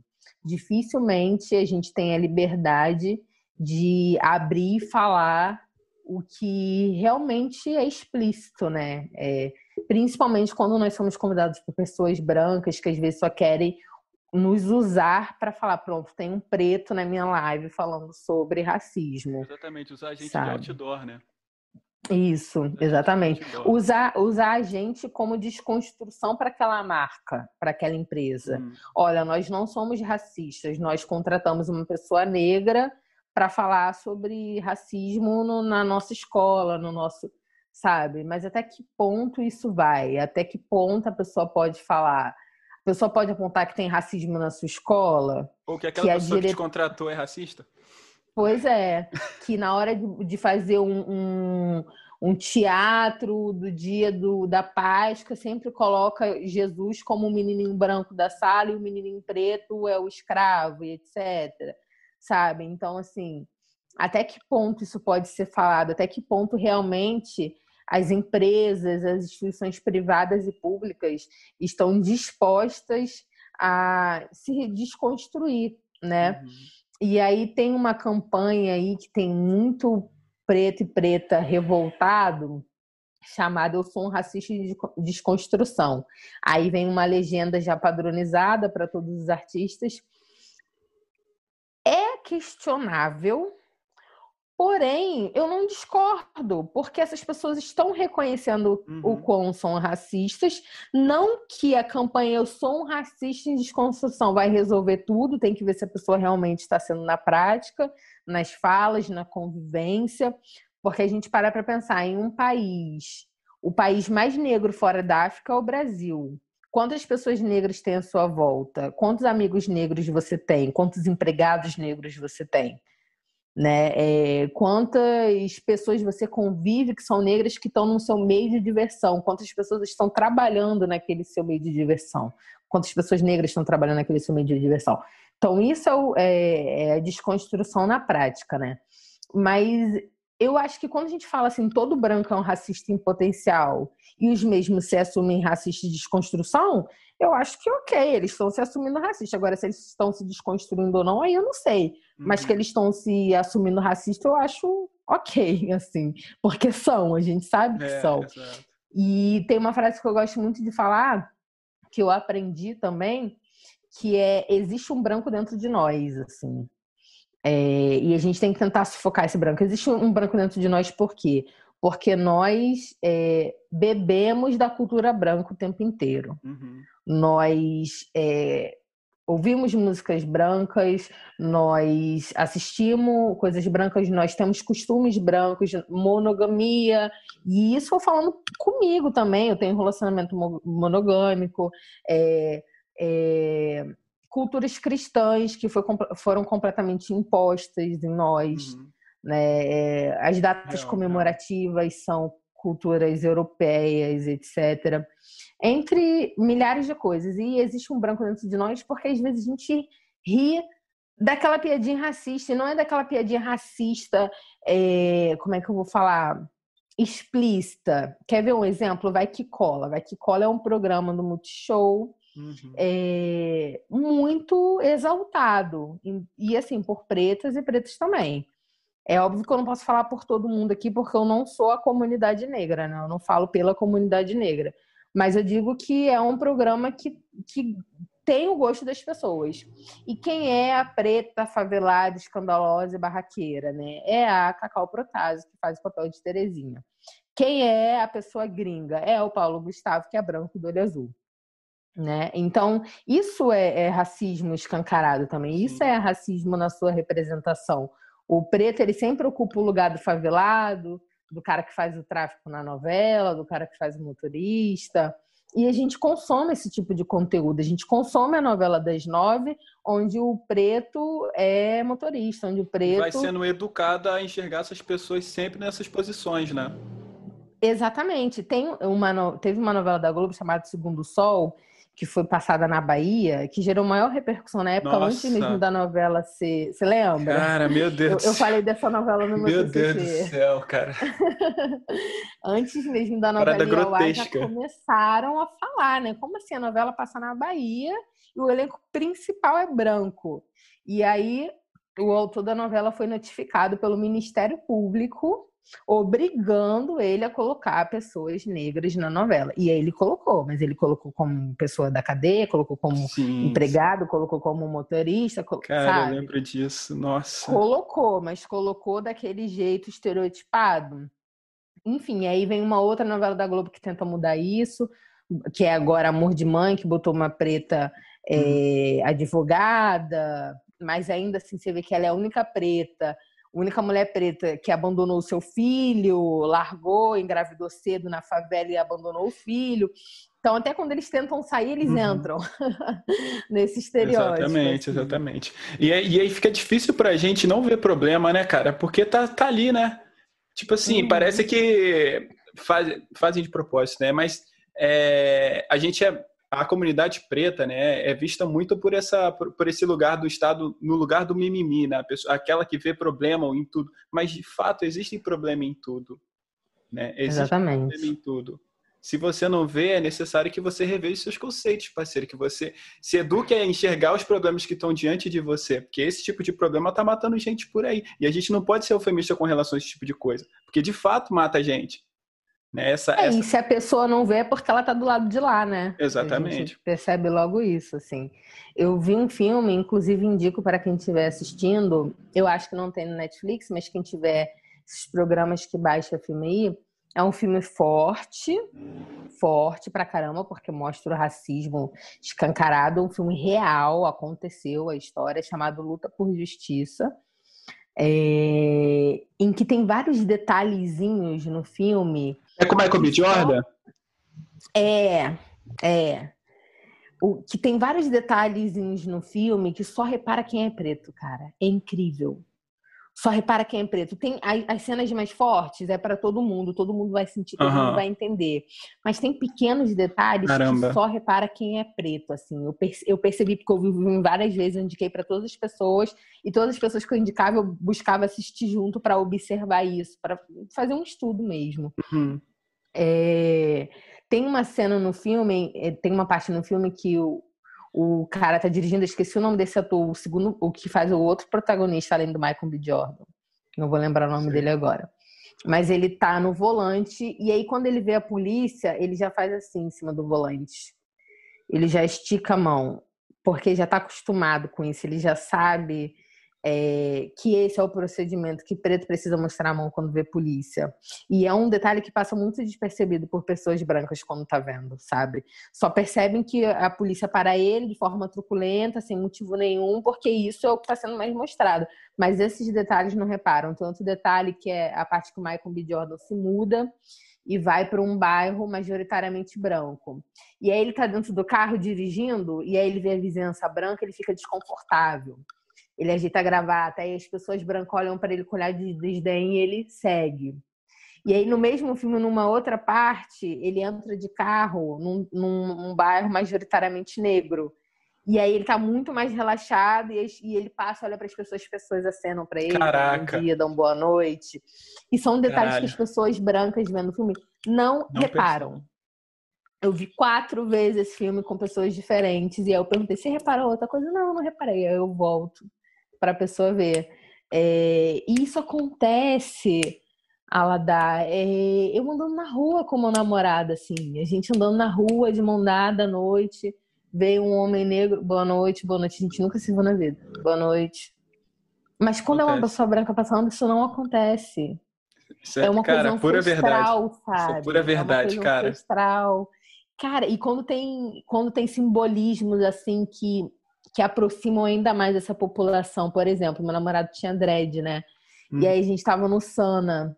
é, e aí a gente tava no- na rua, e aí vem um cara de bicicleta de dread, e ele falou, boa noite, irmão, pro meu namorado. Aí, boa noite, só porque os dois tinham dread, sabe? E isso não acontece Olha. entre pessoa branca e negra, entre pessoas brancas, assim, é uma identificação, é quase assim, estamos aí, estamos vivos, sobrevivendo, boa noite, irmão, sigamos, sabe? É muito louco isso. É quase um, né? É, é verdade. É quase um Verdade. essa. E só É só para a gente se encaminhar aqui, eu queria perguntar para você uma pergunta que eu acho que eu julgo ser muito importante, né? É, qual tipo de ferramenta, ou quais as ferramentas que você julga importante para a gente combater esse racismo? Não acabar com ele porque a gente não é, é- é- enfim, a gente sabe que isso está muito é, é um- é, é um, é um trabalho muito muito pesado ainda, mas combater para que as, as pessoas que estão ouvindo aqui é, é, isso, essas ferramentas sejam utilizadas também para essa luta, para esse combate. Cara, eu acho que, primeiramente, o estudo, né? Eu acho que ler, ler é, é, é o que eu falei, é doloroso pra caramba, assim, a gente ter certos conhecimentos de coisas que, caraca, eu só passei por isso porque eu sou preta, isso não acontece com todo mundo. Só passei por isso porque eu sou preta. É, e aí, falando mais uma vez de uma experiência pessoal, a minha mãe, ela é a única filha negra. É, minha avó é uma mulher branca do olho verde, loura, que teve um relacionamento com meu avô, que é um homem negro, assim. E aí minha avó teve três filhos, dois branquíssimos e minha mãe negra. A minha mãe sempre foi tida como empregada pelos outros na rua, sempre acharam que quando ela estava com a irmã dela no colo, sempre acharam que ela era a babá. E até mesmo dentro da própria família, ela sempre foi tratada de forma diferente por ser negra, né? Entendi. A preferência da avó dela era sempre pelos outros dois irmãos. A preferência da minha avó, que eu amo muito, sofri muito com a perda da minha avó, que foi bem recente, foi agora em junho. É, Mas era minha avó, infelizmente, é, carregava isso. Não é porque ela se relacionou com um homem negro que ela não era racista. É, E aí ela teve uma filha negra que ela teve muito menos apreço do que pelos filhos brancos. Por Caramba. mais que, por mais que essa filha negra passasse a vida inteira se esforçando, cuidando dela, sendo a única entre os filhos, inclusive, cuidando, vendo se tinha comida, vendo se caiu o Nossa, pagamento gente, nossa. e etc. E aí eu pensei o quanto era cruel eu mostrar para minha mãe que a diferença de tratamento que ela recebia era porque ela era preta, porque ela não enxerga isso. Ela, ela sempre se perguntou por que que eu, sendo a filha que mais cuido dela, na verdade, a única que cuida, ainda não tem a aprovação dela, ainda não tenho o. Porque minha avó, antes de morrer, sempre falou muito dos outros dois filhos. Por exemplo, o irmão da minha mãe, o meu tio, só foi ver minha avó depois de seis anos agora, morta, porque nunca vinha ver ela. A, já a minha tia também não era de ligar, de passar para ver se ela estava bem, se tinha um pão, se estava precisando de alguma coisa. Então, minha mãe foi a que ficou, a que cuidou até ela morrer. E mesmo assim, ela não tinha da minha avó o que minha avó dava para os outros dois filhos, sabe? É, e aí é muito cruel eu ter que mostrar isso para minha mãe, mãe, é porque você é preta. Para ela, que amava tanto a mãe, e para mim, que amo tanto minha avó. E é muito difícil abrir isso aqui para público falar que minha avó era racista. É, porque é muito fácil a gente falar fogo no racistas e tudo mais, se a gente olha que pro nosso lado tem um racista que a gente ama pra caraca. Né? Que é. Nossa, me reconheci mãe, muito no que tu disse agora. É, porque é muito fácil, gente, porque nós somos muito hipócritas e até seletivos quando a gente fala isso. Ah, fogo nos racistas, não sei o quê. Mas em qual racista? Naquele que você não conhece é muito mole, e aquele que está ao seu redor que você ama. Sabe? Isso é muito complicado, é muito complexo, porque foi o que eu falei, a gente não vive em Wakanda, né? A gente não vive num lugar só de pretos. A gente tem brancos na nossa convivência que a gente ama. E aí, o que que faz com isso? o que nós podemos fazer. Foi o que eu falei, eu não acho que a gente tem que ficar sendo didático para branco, ficar ensinando, ensinando, ensinando a branco. Mas como nós podemos combater o racismo? Se emancipando, estudando, entendendo qual é o nosso lugar, até onde a gente pode falar e até onde a gente não pode ir. E no sentido de até onde a gente não pode ir, é no sentido de eu não tenho a obrigação de ficar explicando para branco o que é e o que não é racismo. Eu tenho a obrigação de combater, de tipo assim, não fala mais uhum. isso na minha frente. Você foi racista e eu não quero isso. Ah, mas eu fui racista por quê? Aí você procura saber por quê. Aí tu estuda. Se você quer desconstruir esse pensamento, aí você procura, mas foi errado. Entende? Então a gente combate se emancipando, a gente combate se uhum. unindo enquanto povo. É... E aí é isso, cara. Eu acho que o estudo é a melhor arma para esse sentido. E, é, e talvez deixar de ser tão pacíficos quando as coisas acontecem com a gente, assim, sabe? É, a gente tem muito de relativizar quando a gente sofre uhum. racismo, a gente, a gente fica tão dolorido, né? Que a gente só quer se curar daquela dor e acaba deixando o que aconteceu passar. Sim. É, mas a gente tem que ir atrás dos nossos direitos e botar a cara no mundo. Se não adiantou ir na delegacia, não te deram voz, vai para rede social. rede social hoje derruba muita coisa, ajuda muita coisa. Real. Publicar vídeo e etc. É, e é isso, a gente se emancipar enquanto povo, pedir ajuda um dos outros para a gente se apoiar, porque se a gente depender da, da branquitude, a gente vai sempre estar tá abaixo deles. Exatamente. É, segurando essa pirâmide fodida, né? Lá, no, lá é. na ponta sendo esmagado. É, Samara, para não se estender muito, né, para também não tomar muito seu tempo, eu gostaria que você dissesse para a gente como é que a gente pode encontrar você, o seu trabalho, como é que a gente Ah, legal. Faz. É, no Instagram eu tô arroba Samara Oliveira 4P, Poder para o Povo Preto. Poder para o Povo Preto. Samara Oliveira 4P. E no Facebook eu tô Samara Oliveira, para me achar, né, que o Facebook ele cria meio que um, um código para todo mundo, é facebook.com samara.oliveira.100, numeral. E é isso, eu tô por lá às vezes mostrando minhas matérias que eu produzo, nos meus freelas. Atualmente estou escrevendo para a agência Papagoiaba, um veículo de comunicação de São Gonçalo voltado para a educação e cultura da cidade. É... E é isso. Estou aí para quem quiser me conhecer, perguntar coisas, dependendo do que, né? Que eu não sou Wikipédia. Vamos estudar. E é isso, mas muito legal o bate-papo. Obrigada pelo espaço. Eu acabo falando muito, né? Jornalista tendo essas coisas. Eu queria, legal. eu queria que a gente tivesse mais tempo, né? É justamente, é justamente o que a gente havia conversado, né? É, é uma pena não poder se estender muito, porque a plataforma acaba, acaba dificultando, né? Conteúdos muito extensos, né? Mas eu gostaria de agradecer você demais. Esse bate-papo foi incrível. Eu aprendi demais, demais, demais com você aqui agora. Várias coisas que eu não legal. sabia, né? E isso vai vai servir como combustível para que eu componha outras músicas, para que eu busque coisas diferentes para estudar, para minha construção como pessoa também. Espero que as pessoas que estejam assistindo também se sintam tão acolhidas quanto eu me senti nesse bate-papo, né? E, e fazendo parte de uma coisa importante. Você falou E eu acho que é o que eu vou mais levar desse bate-papo, né?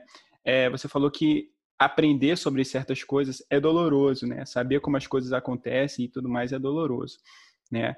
E, e de fato é muito doloroso. É muito, mas é necessário. É, mas é necessário, cara, é necessário, porque é, é como aquelas pílulas da Matrix, né? Quando que, para quem já assistiu Matrix, né? Aquelas pílulas da Matrix, ou você permanece dentro da Matrix ou você sai, né? E é o preço que, que se paga por você poder ser quem você quer ser, né? Por você poder viver a vida que você quer viver, que você escolheu viver, né?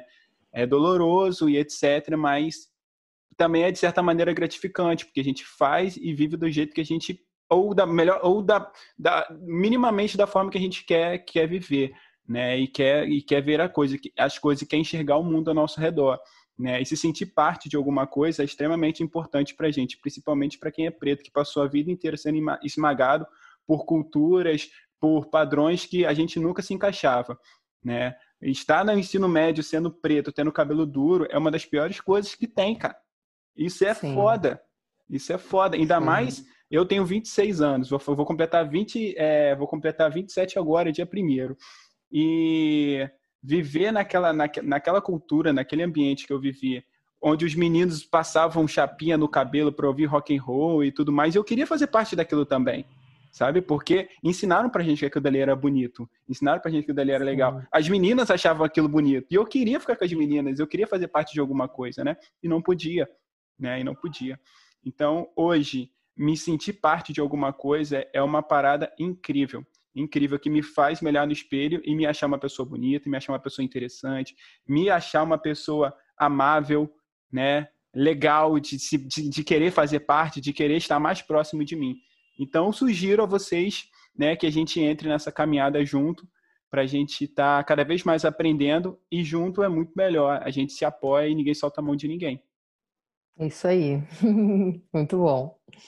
Samara, muito obrigado mais uma vez, de coração. Obrigadão mesmo pelo, por estar aqui hoje, por me permitir fazer parte da sua história, por se permitir que a gente faça parte da sua história, né? A gente sabe que a vida é corrida pra caramba, a gente está sempre num corre para conseguir grana, para fazer um monte de coisa acontecer, né? E a gente está aqui essa hora trocando essa ideia. Só queria agradecer você, desejar muita luz, muita prosperidade, saúde, axé, sabe, muita energia positiva para você, que tudo na sua vida aconteça da melhor maneira possível.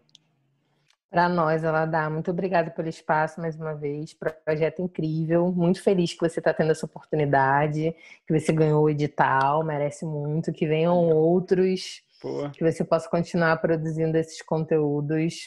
E me avisa quando estiver no ar para ir lá assistir. Fechou, fechou. Vou avisar, vou deixar Valeu. tudo certinho. Muito obrigado, viu? Um abraço para você, para toda a sua família e amigos aí. Tudo de bom para você, um Samara. Beijo. Obrigado. Até mais.